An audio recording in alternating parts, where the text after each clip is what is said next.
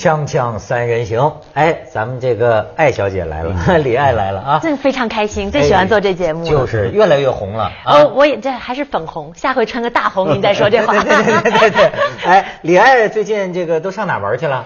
嗯，还真的从伦敦回来，还真没去哪玩，就是基本上都在干活了。嗯，有没有回老家呀？当然回了，十一回老家，回广州了。啊，在广州人挤人的吗？呃，是有点挤，嗯，对，但是还好吧，因为嗯，到到了放假的时候，其实城市里比较空，可能郊区更加满一点，都出城了。很多人出城去玩嘛。对对对，嗯，他在广州那就鹤立鸡群了，你都想不到他在他个老家在广广州，他这么高。但你想，易建联也是广州的呀，也是广州人。对对真的，我跟你说啊，就往往在一个地区啊，这庄稼如果普遍比较矮，偶尔长出一个，就特别。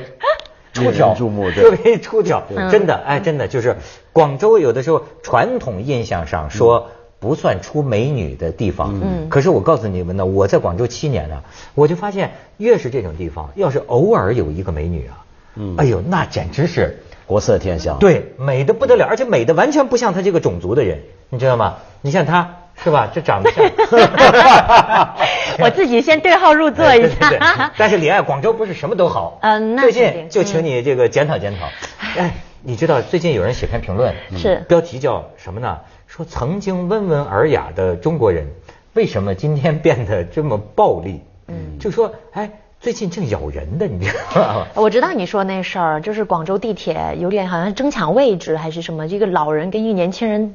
打起架来了那个事儿。要说这年轻人真丢人，是吧？你二十八岁的小伙子 被一六十七岁老汉摁在座位上，这把耳朵咬了，你知道吗？就是说是怎么回事呢？俩人也是就因为座位，然后呢本来都有座，然后呢大概年轻人就抢先一步坐在那儿，老人就拿出这个老人退休证啊，一路骂他骂他，最后说火了，倒了一拳，这年轻人也还手。还手之后，六十七岁老汉，这俩力大如牛啊，梗噔摁在那儿，一口那咬耳朵，反正就是年轻人把老人鼻子打出血，而且拍的这个视频流传出来啊，引起很多议论。你闻到你就要看，你看这个老人咬了之后，哈，他一抬头，你可以看看，嗯意。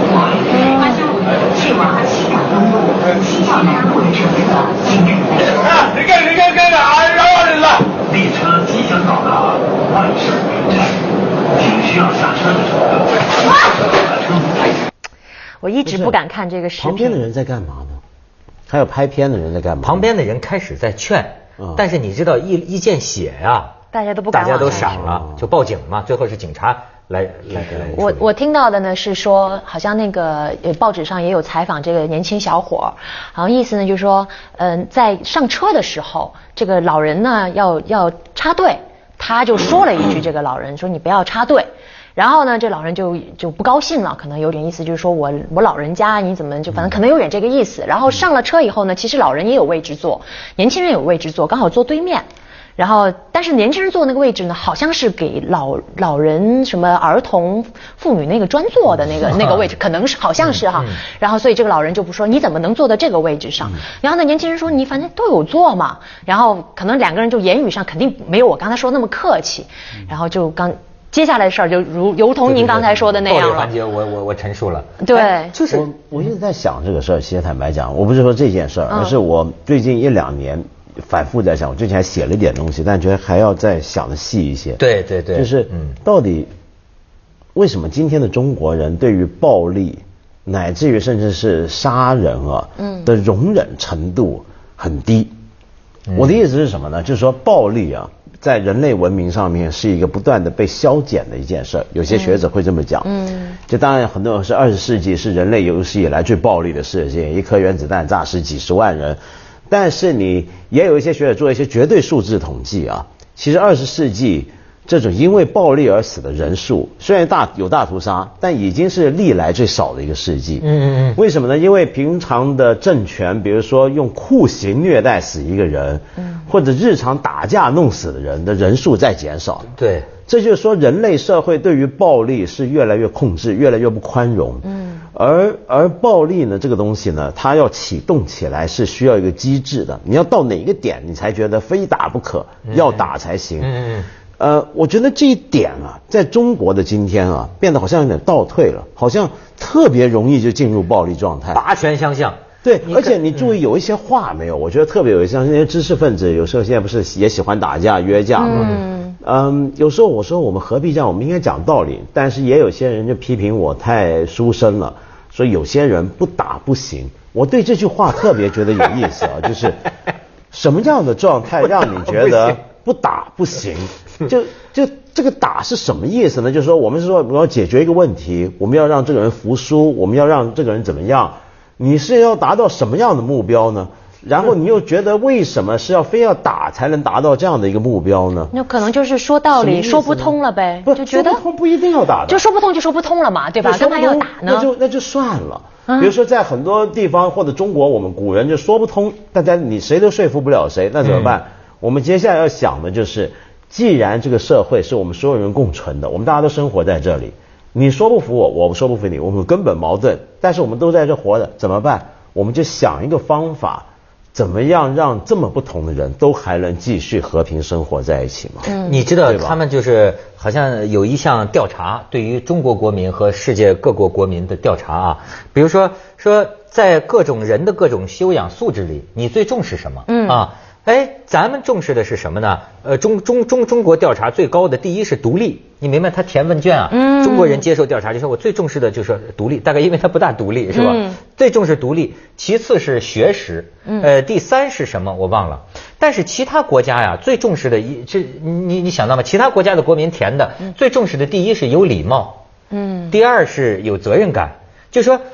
你你明白吗？就是说，对他们来说啊，你有没有多大学识，你有多大能力，跟我没有关系，对吗？那么我对你的这个人，主要就是说，咱们之间友好不友好？你很讲礼貌，你显得很有教养，那么我比较重视这个。而且这两两组的德性之间有一个有一个特质，一个人注重礼貌，注重别人的修养的这负责任，这是强调的是。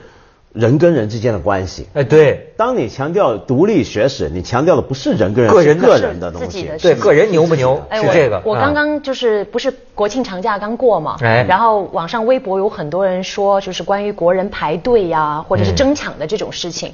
比如说，呃，有一个外国人说，他说，你看我们一一同上船，那个船是有船票的，船票上是有座位的。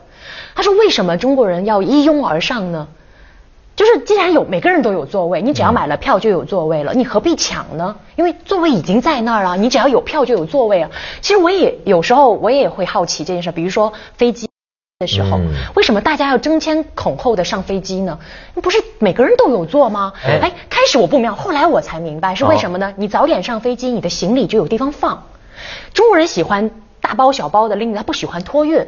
好多人都不爱托运，比如说我爱托运，所以我以前不觉得为什么要早上飞机。嗯。但后来我会发现，就是说你你仔细观察了，对你当你有这疑问的时候，你就会仔细观察，说为什么大家要争先恐后的上飞机？你就会发现，大家要把这个行李啊放进行李架里头。如果你晚了上去，你就没有地方放了，你可能就要被迫托运。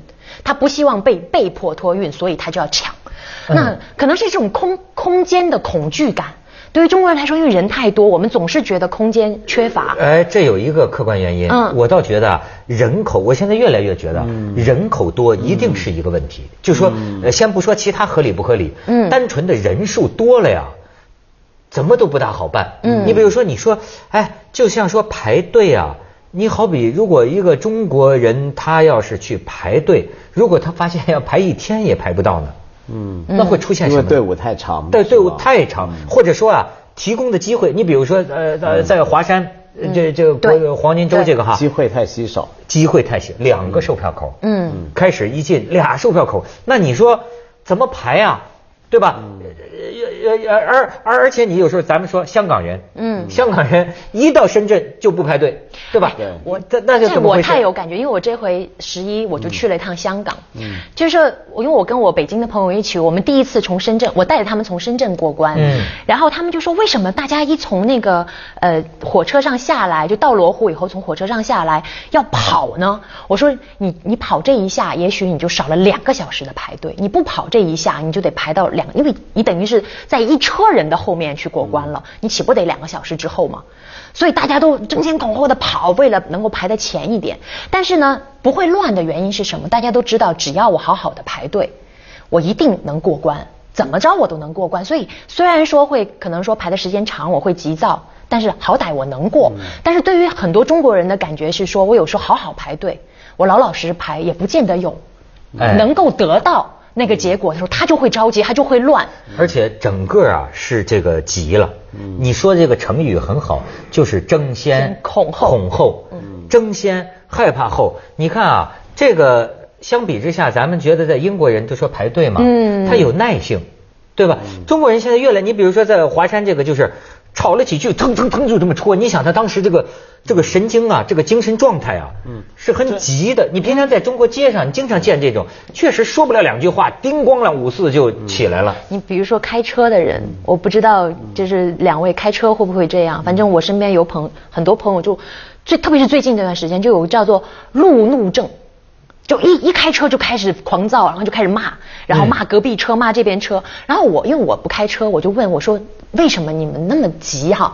他说因为你不打右转灯，比如说说一个最简单例子，你不打右转灯还好，你一打旁边人就开始加速，旁边车就开始加速，就你不打吧，你硬掰吧。搞不好他还没嗯不加速，他还让你一下。只要你打右转灯，他知道你要转弯了，叭就加速，没错就为了不让你不让你转。啊，在北京对绝对是这样。这个我觉得是两个状态，两个环节，一个环节就是暴力的问题，就为什么我们那么容易就达到沸点？对就别的国家可能是沸点是一百度，我们大概五十度就够了。是是是很容易就到达要用暴力的那一点。嗯第二个问题就是对于排队的认知啊，我们这里特别缺乏的理由是什么？因为排队是什么？排队是一种分配呃稀缺资源的最公平的方法。嗯就是说，当我当我就只有三个杯子在这儿，有十个人要拿，那怎么办？排队是最公平的，就排队完全不考虑你是什么人，不看你背景，不看你有多少钱，不看你你长得帅不帅，就看谁先到嘛，对不对？对这是一种公平，排队是很公平的一件事儿。嗯呃，那有两种状态会让我们不喜欢排队。第一种状态就是你说的，三个只有三个杯子，一万个人要，嗯大家就尽量不想排队了。但这还不是绝对的，我觉得，因为在很多地方你看到他分配给你的东西很少，以前苏联也是，或者是很多地方，他们还相对愿意排队。但我觉得这里面还牵涉另一个问题，就是不相信它是公正的。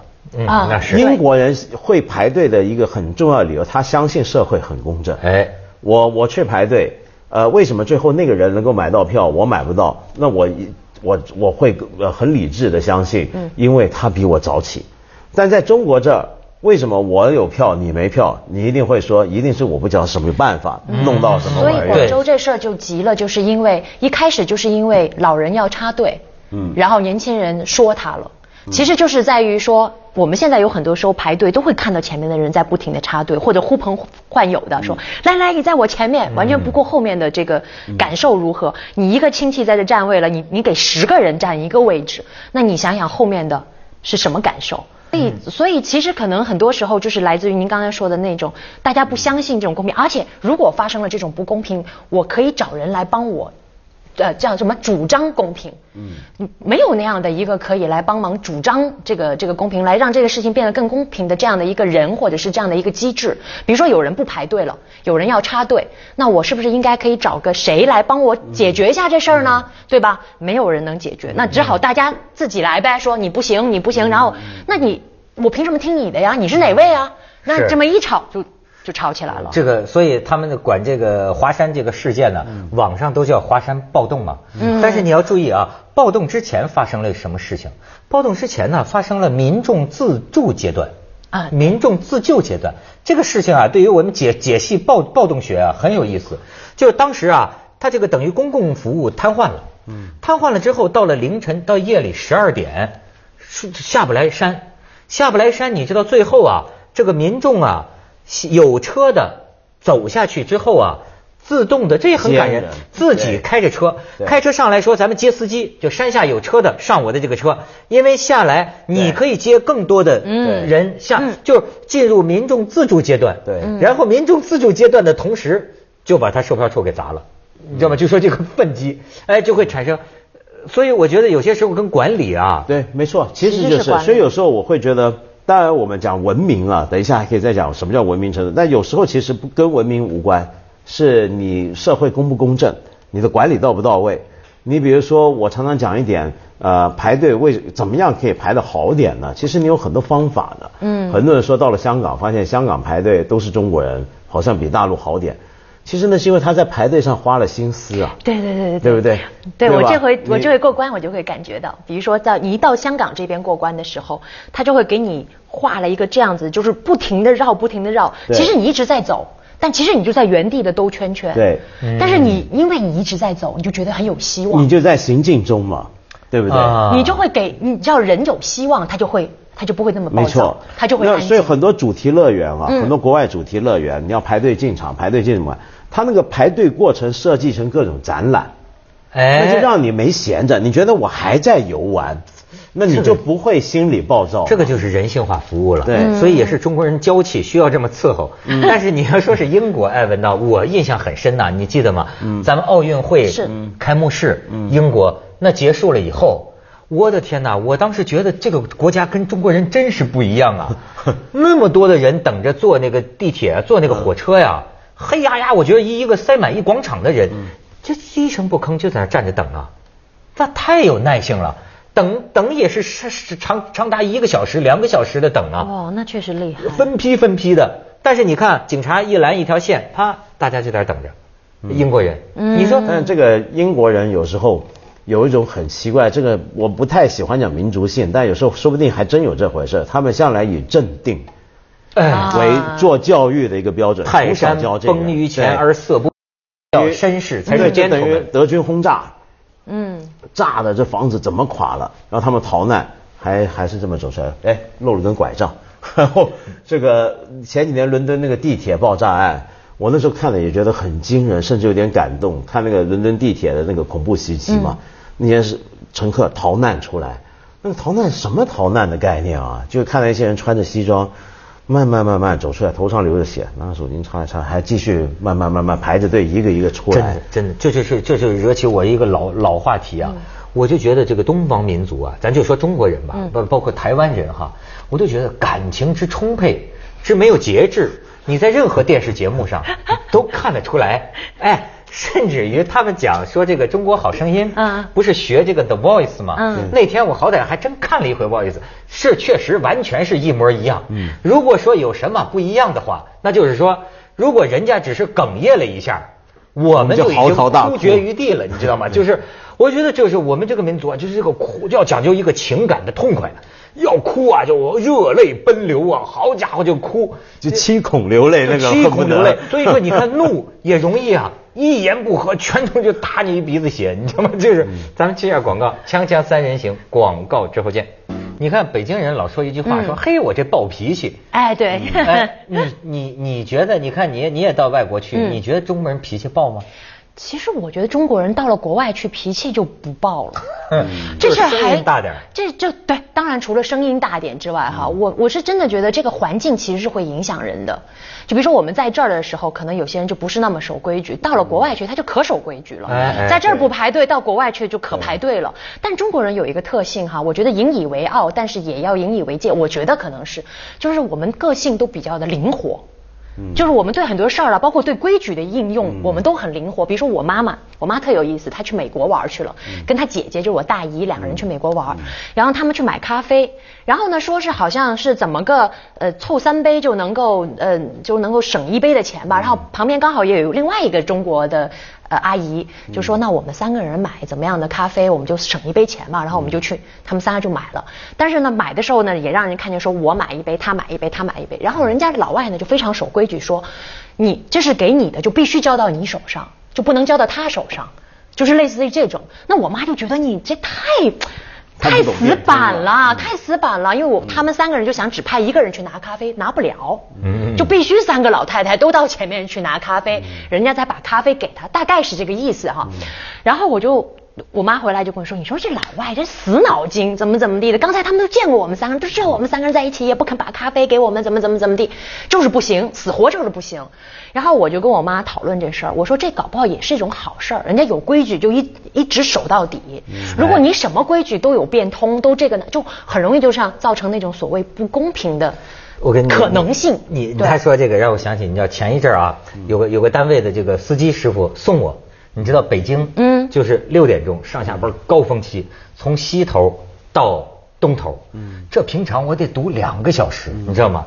这个司机 最后送到我家半个小时，我最后称他为师我说你神，你知道吗？怎么回事？哎呦，你不知道北京这个他他他太牛了，你知道吗？他他开车，他说我告诉你啊，你不能一直在主道上走。你在主道上走不就堵吗？他说你看啊，蹭一下我这儿出来，出来到辅道，辅道呢什么时候又进来？然后呢，他说你这儿可以超过去，什么时候进来？然后呢，那儿每一个电线杆子的摄像头。啊，他都知道。他说这玩意儿得抓业务，得得得钻研业务。他说，平常那时候说这儿拍不到，你看这儿拍不到，蹭一下就这儿。他说这儿拍不到，他说这儿的这个这个摄像头啊，平常他只能拍到这个地方，他拍不到这个地方。哎呦，一路跟我讲解啊，就是这是大开眼界。你知道，你不用塞在车流里，我才知道，你可以这这见机行事，见缝插针，只要没有摄像头的地方，你全可以违规。而且他对沿路的敌情啊。掌握的那就，最后还还微带歉意说今天这真是车有点多，要不然更快。